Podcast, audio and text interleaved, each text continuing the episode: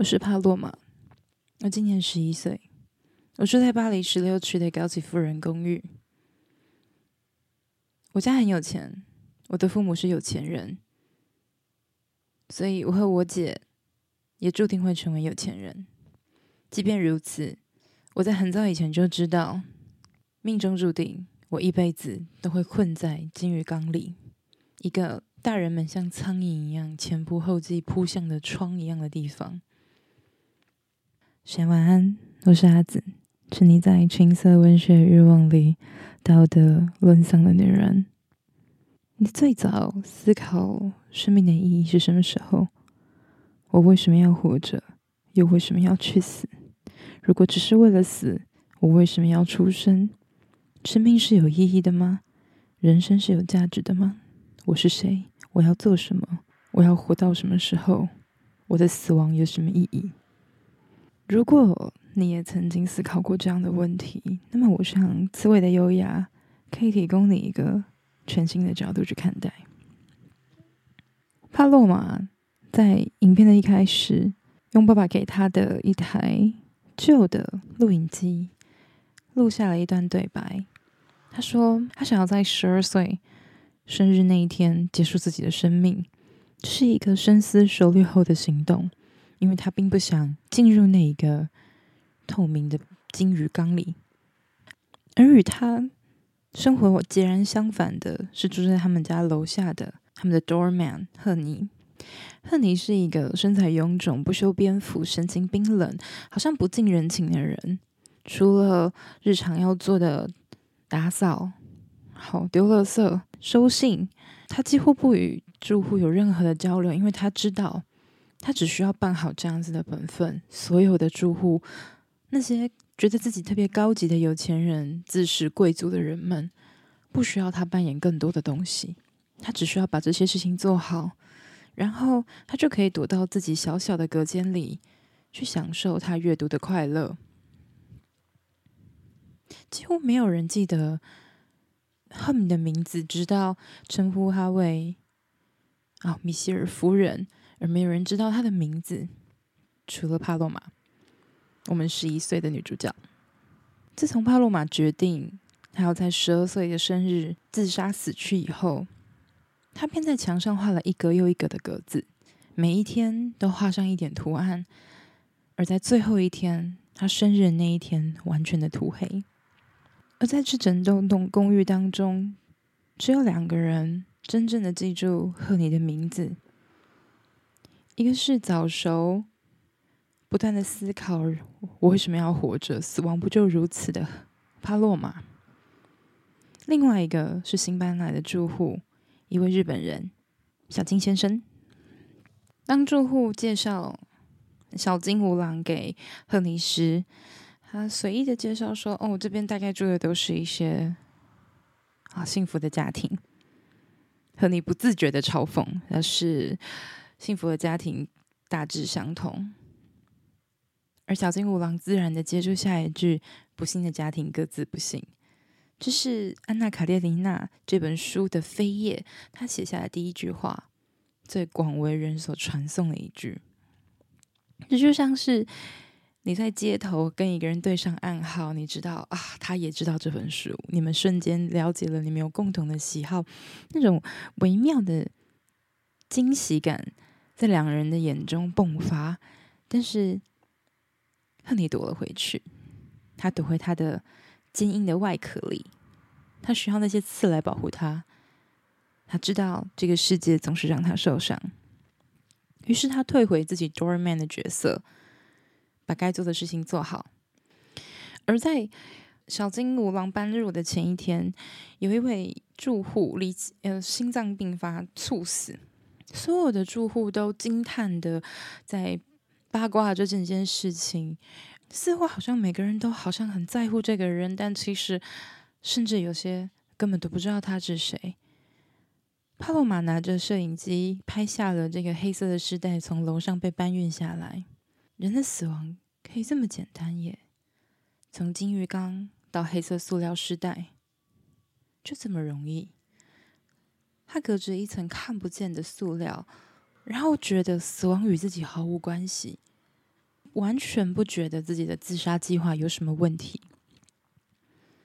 而这一天，小金五郎在电梯里遇到了帕洛玛。小金五郎很有礼貌的主动开启话题，谈到帕洛玛最近在学的日文。于是帕洛玛用我觉得很厉害的日文开始对话。而小金五郎听到他有些发音问题，他还很礼貌的先问：“我可以纠正你的发音吗？”帕罗马说：“好。”然后他们就成为了朋友。因为小金五郎是除了贺尼之外，唯一不把他当成小孩，愿意以平等的像人类一样的对话，不能说像大人，是因为这样好像还是在强调他不是个小孩，把他平等的对话着，和他一样高度的人。所以从此之后，帕洛玛就很常往小金五郎那个日式简约大气风格的房子里跑，甚至还一起学会了围棋。而围棋是一门有趣的艺术。围棋的美妙之处在于，它的制胜关键是存活。它让自己存活，也要让对方活着，然后战胜。这非常的特别，因为在一次帕洛玛家庭的聚会当中，姐姐的男朋友和他的家人来做客。在这个餐席上面，所有人都吵吵闹闹的高谈阔论，发表自己对什么事情的意见，对宗教、对艺术、对美学。而其中一个客人说：“哦，围棋啊，围棋呢，就像是日本版的那个象棋一样啊，它是日本人发明的。”而坐在一旁的帕洛玛直言不讳的说：“不，你错了，它是中国人发明的，而且他跟西洋棋只就是一个。”利用杀戮博倒他人的游戏，而围棋不是。围棋的美妙之处在于存活。当他说出这些话时，他的父亲只觉得一阵恼怒，觉得觉得自己的女儿非常的不礼貌，于是把他赶回房间去。有可能小孩子能够表演个然后诗歌朗诵、弹弹钢琴就值得夸耀，但真的讲出一些很有道理的实话。却让人觉得他没礼貌、没教养。逐渐觉醒出自我的帕洛玛没有办法在家里面寻求到任何的支持，然后屡次碰壁。于是他开始去寻找他的精神的出口。除了找小金五郎去下棋，他想要更加的认识这一个会看很深奥的文学作品的他们的 doorman 贺妮。贺妮习惯在一天的忙碌之后，他解决完自己简单的餐食，整理完桌子，配着茶，应该是日式煎茶，配着茶和黑黑巧克力，还有他的书，就可以度完过完一天。他的安静与楼上喧闹的宴会成了隽永的对比，日子就像一天天的过去。这一天，小金五郎热情的邀请赫尼到家里面。享用他的晚餐，因为他一个私人的朋友的聚会，赫尼是拒绝的，因为他觉得那与他的身份不符。他就是一个 doorman，他就是个看房的，他就是个收信件的人。但小金五郎说：“你也是邻居啊，一个人可以有双重的身份。”哦，天啊，这句话超撩的。赫尼是内心充满着。小小的期待与雀跃，因为他知道小金五郎的两只猫跟他的猫一样，都是从《安娜·卡列尼娜》这本书里面的人物所取名的。他焦急、犹豫，想去，但是又自我、自我怀疑的样子被他的朋友看到，帮他约好了发型师，帮他准备好了可以穿穿出门的典雅的裙子。于是他上楼了，他进入了小金五郎那个充满着日式极简装修的房子。他打掉了许多的墙，不像是一个普通的，你知道法式的那种很多门、很多隔间的房子。他们在厨房里面一起享用煎饺和拉面。没有吃过日料的贺宁不会使用筷子，然后汤面洒在他的衣服上，他只好诚实的说：“这件衣服是借的，我就是一个足不出户的邋遢的老女人。”但小金五郎没有气恼，也没有尴尬，他很和顺的说：“我很荣幸你应付了这场邀约。”然后他们开始愉快的，然后把饭吃完。在离开时，他们经过一幅画，贺妮说那是京都的山脉，是紫色的。像红豆布丁的颜色。他眼里闪着光，看向小金五郎。这是一部老电影的台词。和你说，我有这部电影的录像带。小金五郎说：“哦，这么巧，我可以跟你一起看吗？星期六怎么样？”和你说：“很好啊，那我可以做一些点心，当成是一个下午茶。”于是，他们的电影之约就这么约成了。那天。和你早早的把工作处理好，简单的，没有特别的梳洗，然后就捧着茶点上去，甚至遇到人还要假装说没有啦，这是顺手帮人家送的。但是那么的小心翼翼，害怕自己跟小金五郎的关系被别人发现，或者被误会，因为他知道他不需要表现的太多，他表现的太多会让人觉得他越界了。那是一个。愉快的下午茶，小金五郎有一个舒适宽敞的家庭影院，两个人一起享受着茶点和黑白的电影，然后古朴自然的对话，他们很享受这一次的约会。与此同时，帕洛玛的自杀计划仍然在进行着，甚至到了倒数几天，他。一直有计划的从妈妈的就是抗忧郁药物里面偷几颗回出来藏起，为了要测试这个药效是不是有用，于是他把他把这些药磨成粉，倒入家里的鱼缸中。没有多久，金鱼就泛出鱼肚白了。然后他把金鱼冲入了马桶，确信这个计划是万无一失的。而这一天。帕洛玛姐姐想要正在等一封信，于是她在早晨时粗鲁的敲醒赫尼的房门，而赫尼告诉他：“我要到八点才会开始工作，所以你到八点再来。”帕洛玛的姐姐非常的生气，跑回家跟爸爸妈妈哭诉说：“她根本不尊重我，她不在乎我，她是一个邪恶的老女人。”帕洛玛的姐姐。只好要求帕洛玛去帮她把这封信要上来。帕洛玛非常有礼貌的就请问赫尼，可不可以帮忙把信送到楼上呢？赫尼说好。赫尼从来不会拒绝任何以礼相待的人。帕洛玛没有离开，于是赫尼就邀请他进来。他们一起坐下来喝茶，享受黑巧克力，讨论了一下彼此对于巧克力的看法。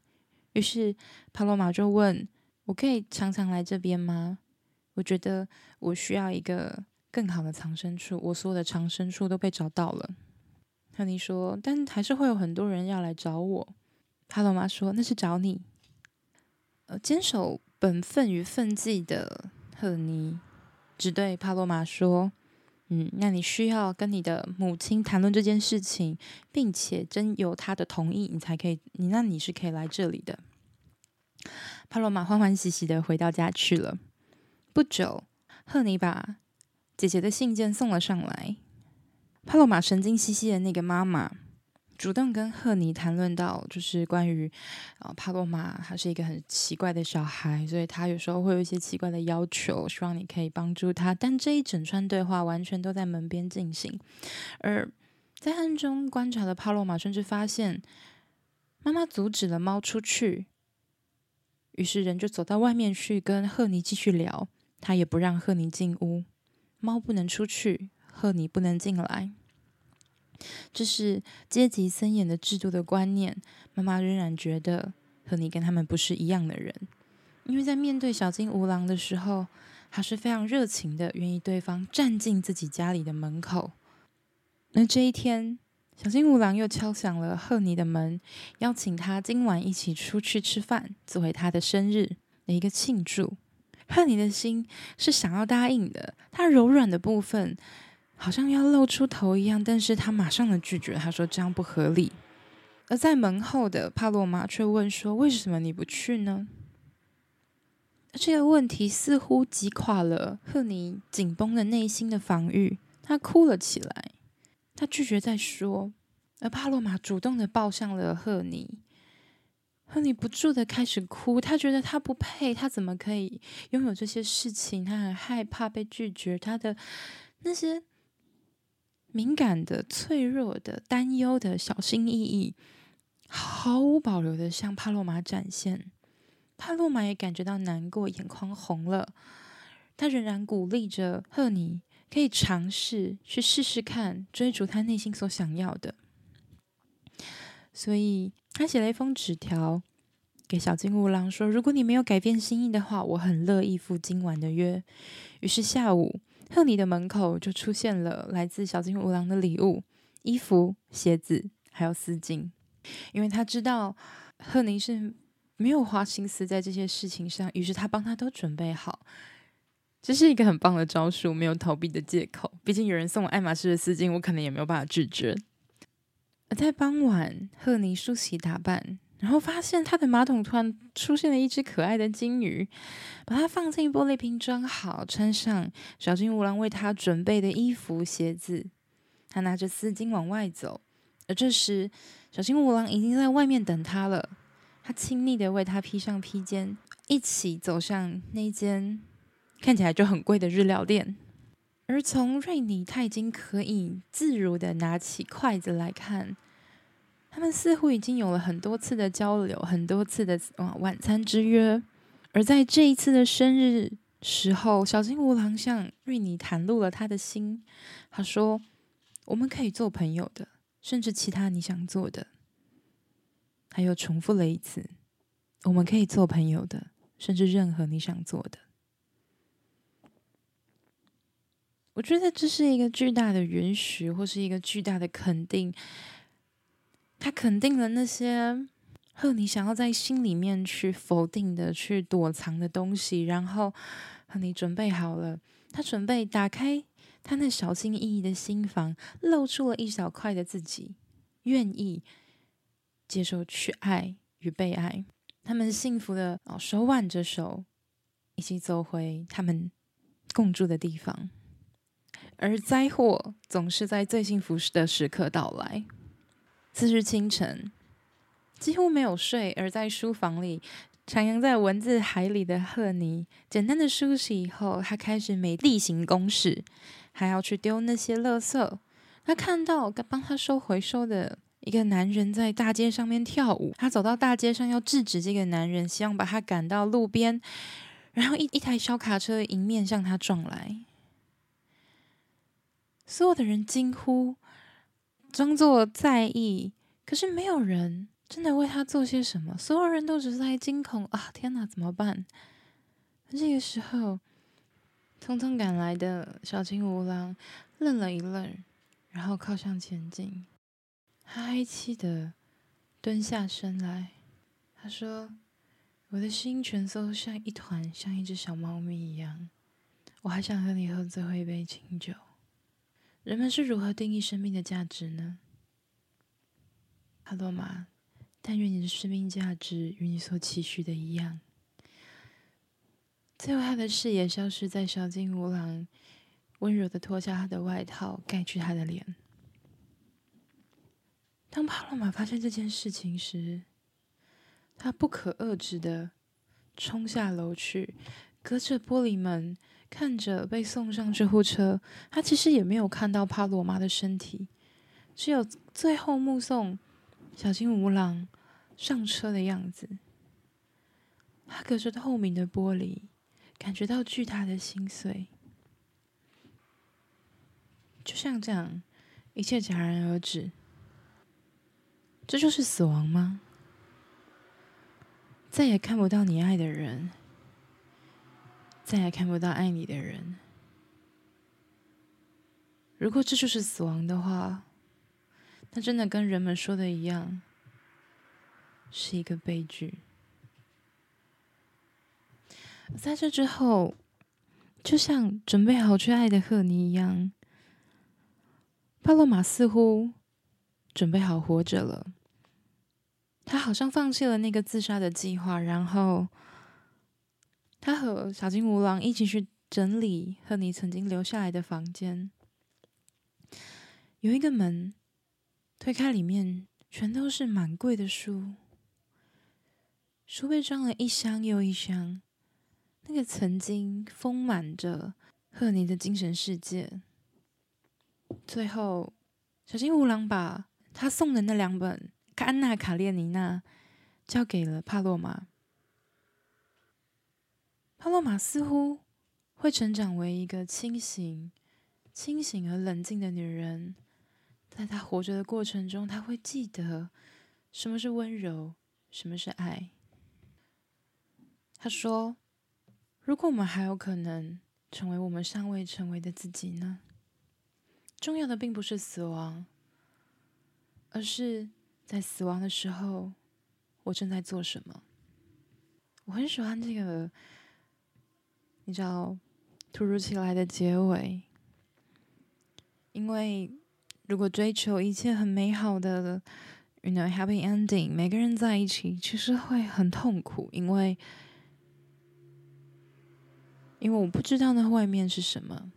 所以，让一切停留在那种准备奔赴的心情，其实是很很令人眷恋的。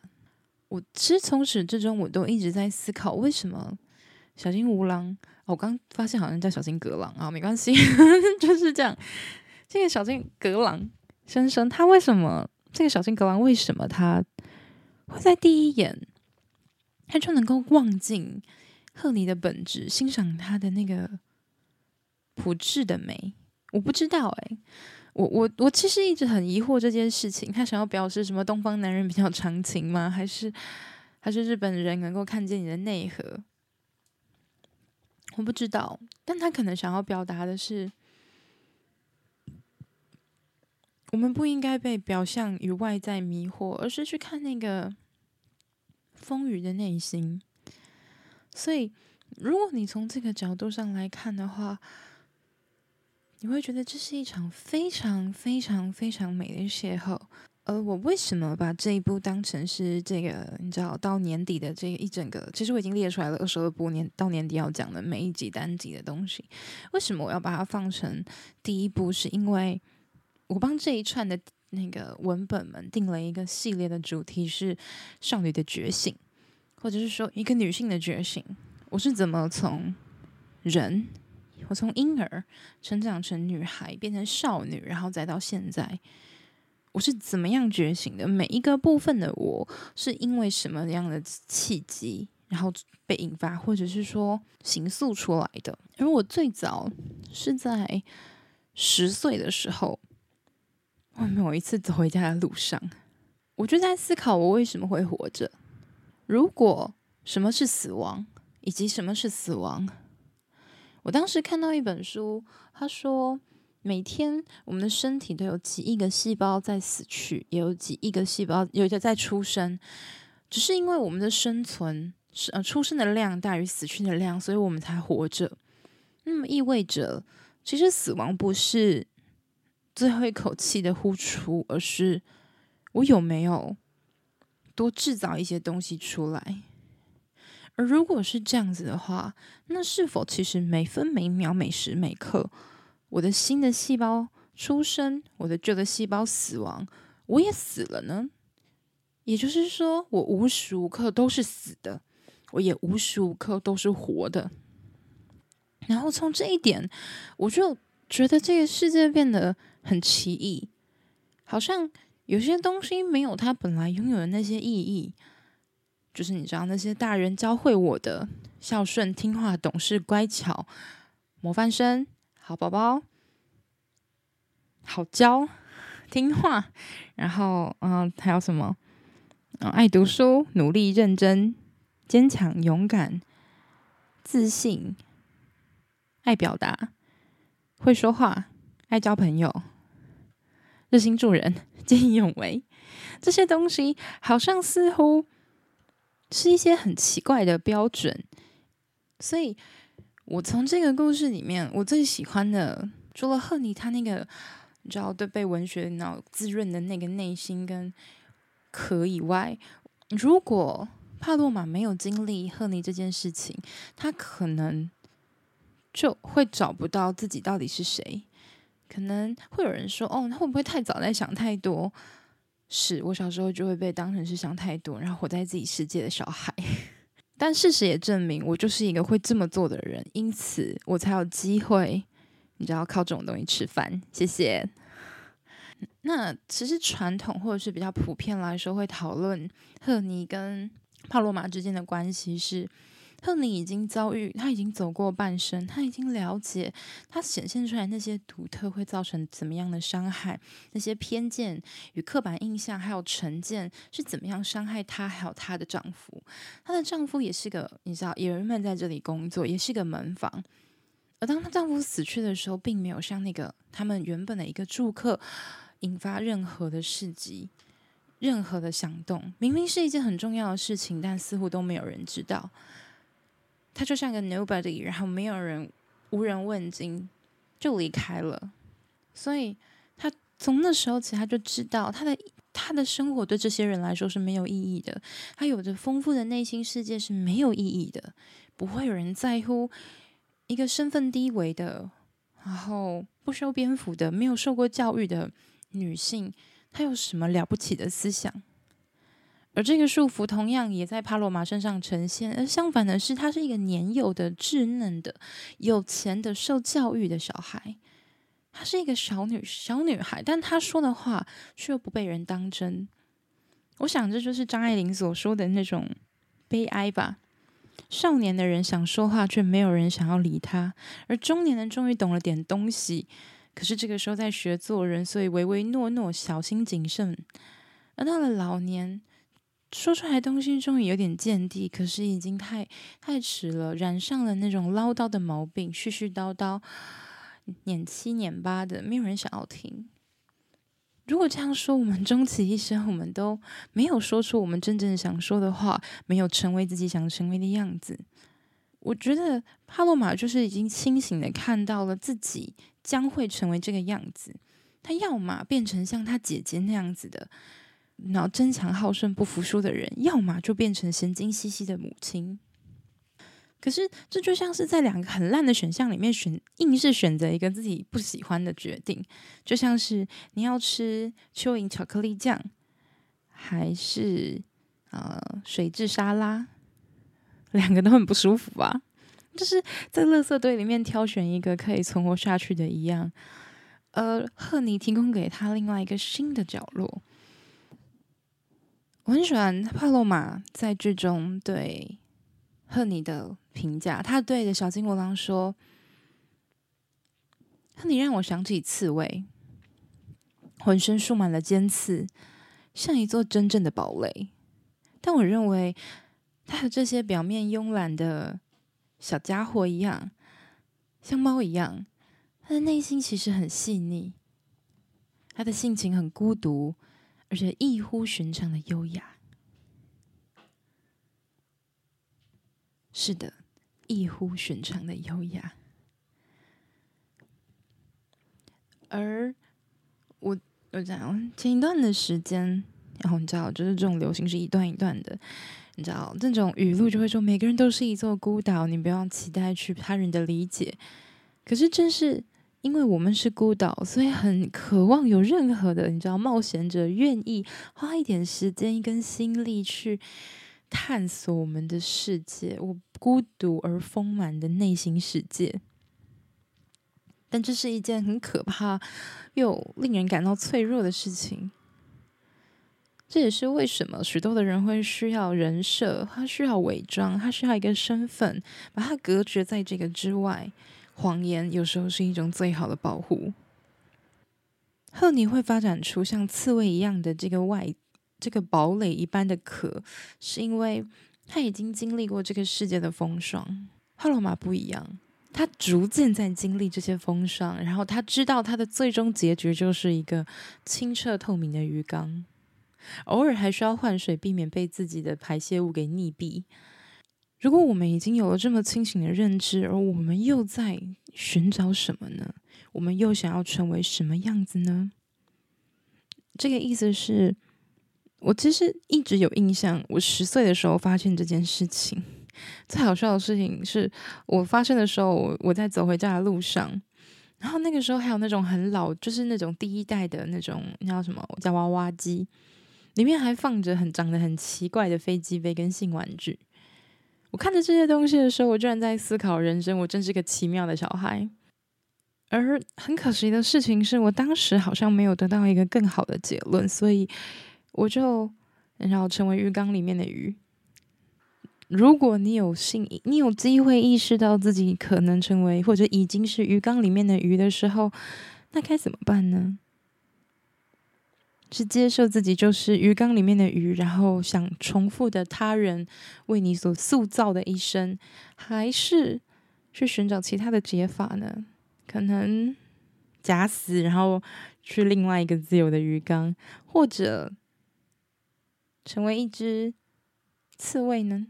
内心柔软，需要用坚硬的外壳来自我保护，而又或者成为一个温柔的人，像小金格朗一样。抱歉，我前面都讲错。我不知道，在这里日本人呈现出一种非常温柔的状态，他似乎能够窥见一个人的本质之美。但是，真的有这样子的人存在吗？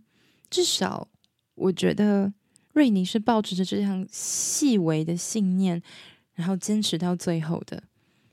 于是，临近死亡之际，他是准备好去爱的。是的，他准备好去爱。而我觉得这是一个美丽的结尾，是他没有等到一切的发生，我觉得非常的漂亮，被杀在道上。而这里面有很多很精巧的双关的隐喻，比如说帕罗瓦的妈妈，她一开始面对原本的住户的那个猝死的死者，她表现出异乎常人的关切，可是她其实也并不了解这个人是谁。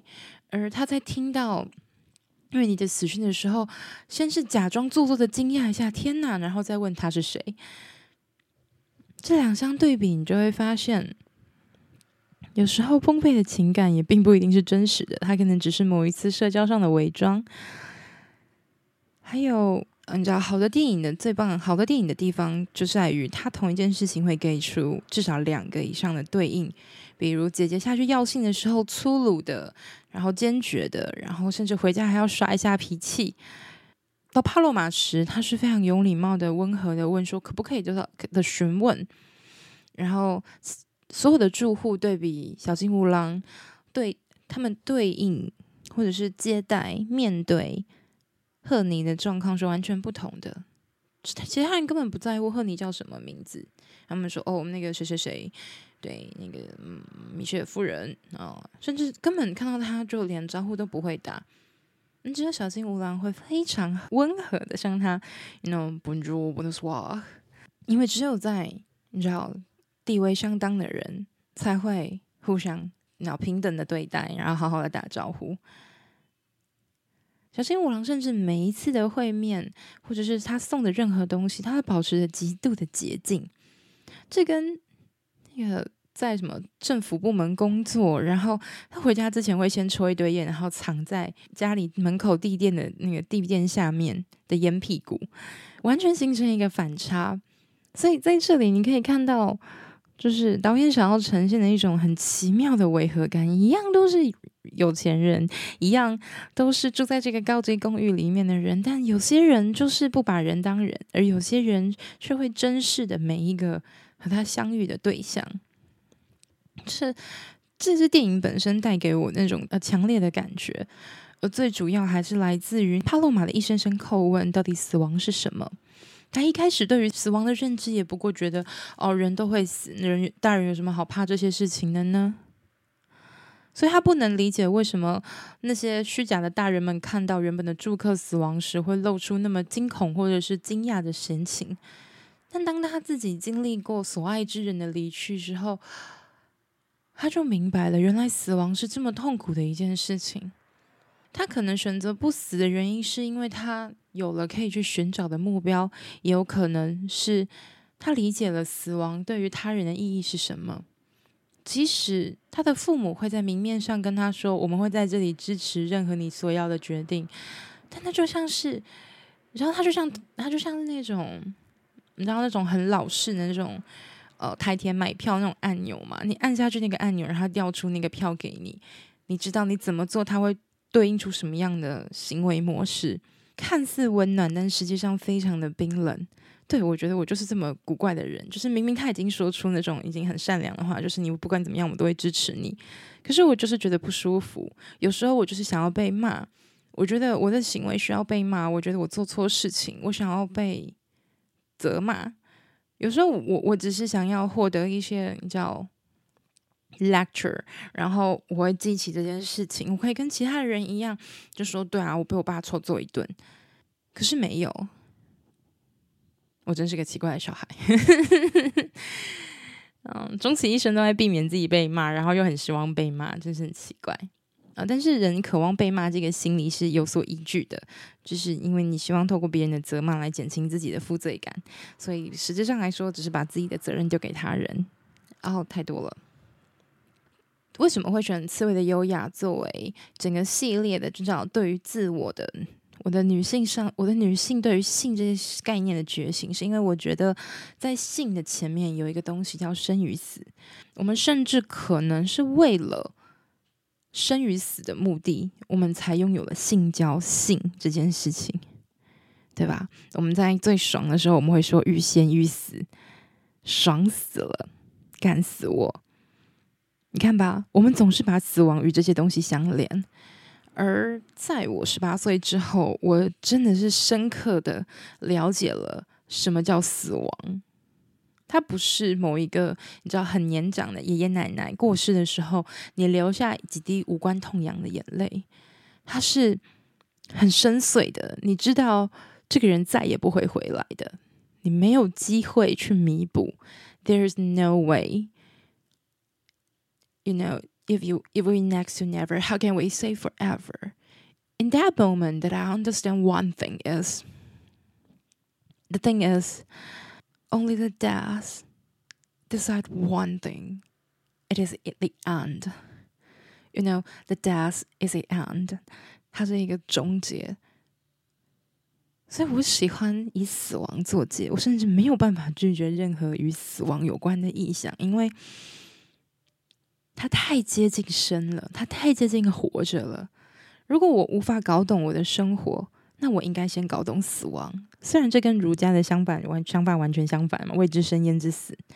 可是生有太多种方式，而死却那么的死，好像是一个，它好像是最终的排水孔，你知道，最终侵蚀基准面就是大海一样。所有的人都会往那个地方去，它就像是伤一样，它就像是混沌一样，所有的事情都会趋向那个终极。所以，我们以这个作为开头点是最漂亮的。哦，这周的会员更新是我前一段时间 不小心在 我姐姐房间撞见了某个男人，所以我写下来的你知道意淫的小黄文。我写的非常的好，我自己也觉得很棒。好啦，那会员更新会在周六，然后我们会用呃，就是那这个会员更新的话，我会寄给往期的所有会员，就是不管你现在有订阅还是没有订阅。然后现在的现在的会员的话，我会用 email 的方式寄发一个线上的直播的链接给你，我们会一起听完这一集，然后你们可以告诉我你们直接的心得。OK。啊，以上就是今天全部的单集。如果你喜欢这样子，然后系列性的作品来探讨女性的觉醒以及自我的，嗯，要叫自我的觉知吗？好奇怪，就是女性的发展史，至少以我个人来看，所以我们可以把它定义成阿紫的发展史，阿紫的女性觉醒之路。好做作，好，先晚安，我是阿紫。好，顺便帮自己广告一下，帮自己广告一下。这一集会上的叫做……